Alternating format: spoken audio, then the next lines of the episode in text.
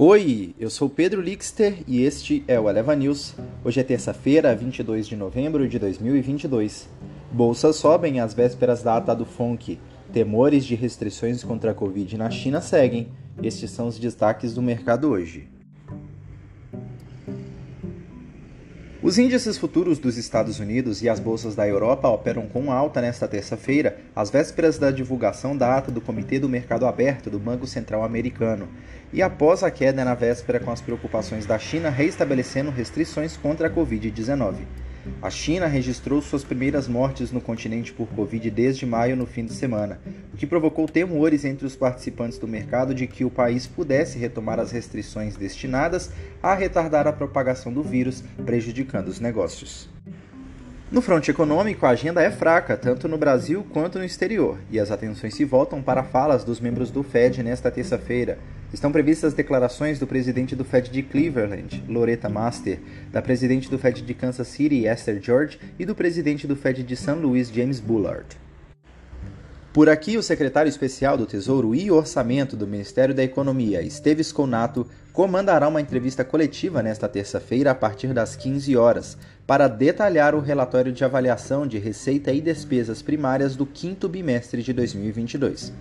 Na B3, na véspera, o Ibovespa conseguiu terminar o primeiro pregão da semana no terreno positivo, com os investidores repercutindo alternativas de texto para a PEC da transição, mostrando que os gastos do futuro governo podem ser menores e ainda assim atender grande parte das promessas eleitorais.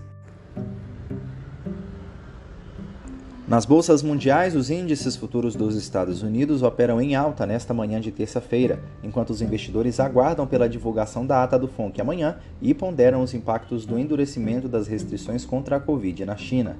Na Ásia, os mercados fecharam sem direção definida, sendo destaque a alta de 1,31% do índice Hang Seng de Hong Kong, enquanto temores com a Covid na China persistem. Na Europa, os mercados operam com ligeira alta, com os investidores da região acompanhando as preocupações sobre o aumento das restrições contra a Covid na China, que continuam pressionando a cadeia produtiva.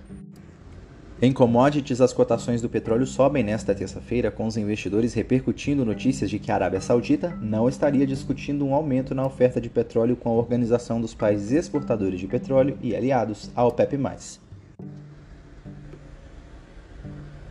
E olha só, gasto de até 136 bi não gera expansão fiscal, diz ex-ministro.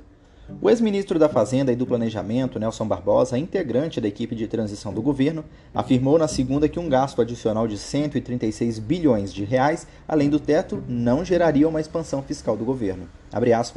Um orçamento que foi mandado para 2023 tem um gasto, em proporção do PIB, Produto Interno Bruto, inferior ao de 2022.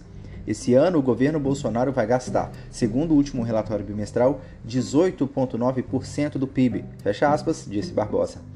Abre aspas. Para o ano que vem, o governo propôs um gasto de 17,6% do PIB, significativamente inferior ao desse ano. Significa que se você adicionar 136 bilhões no orçamento, em termos de tamanho da economia, não será uma expansão fiscal, assegurou. Este foi o Eleva News. O podcast é publicado de segunda a sexta bem cedinho. Acompanhe a gente na sua plataforma de áudio favorita e não perca os nossos episódios. Até mais!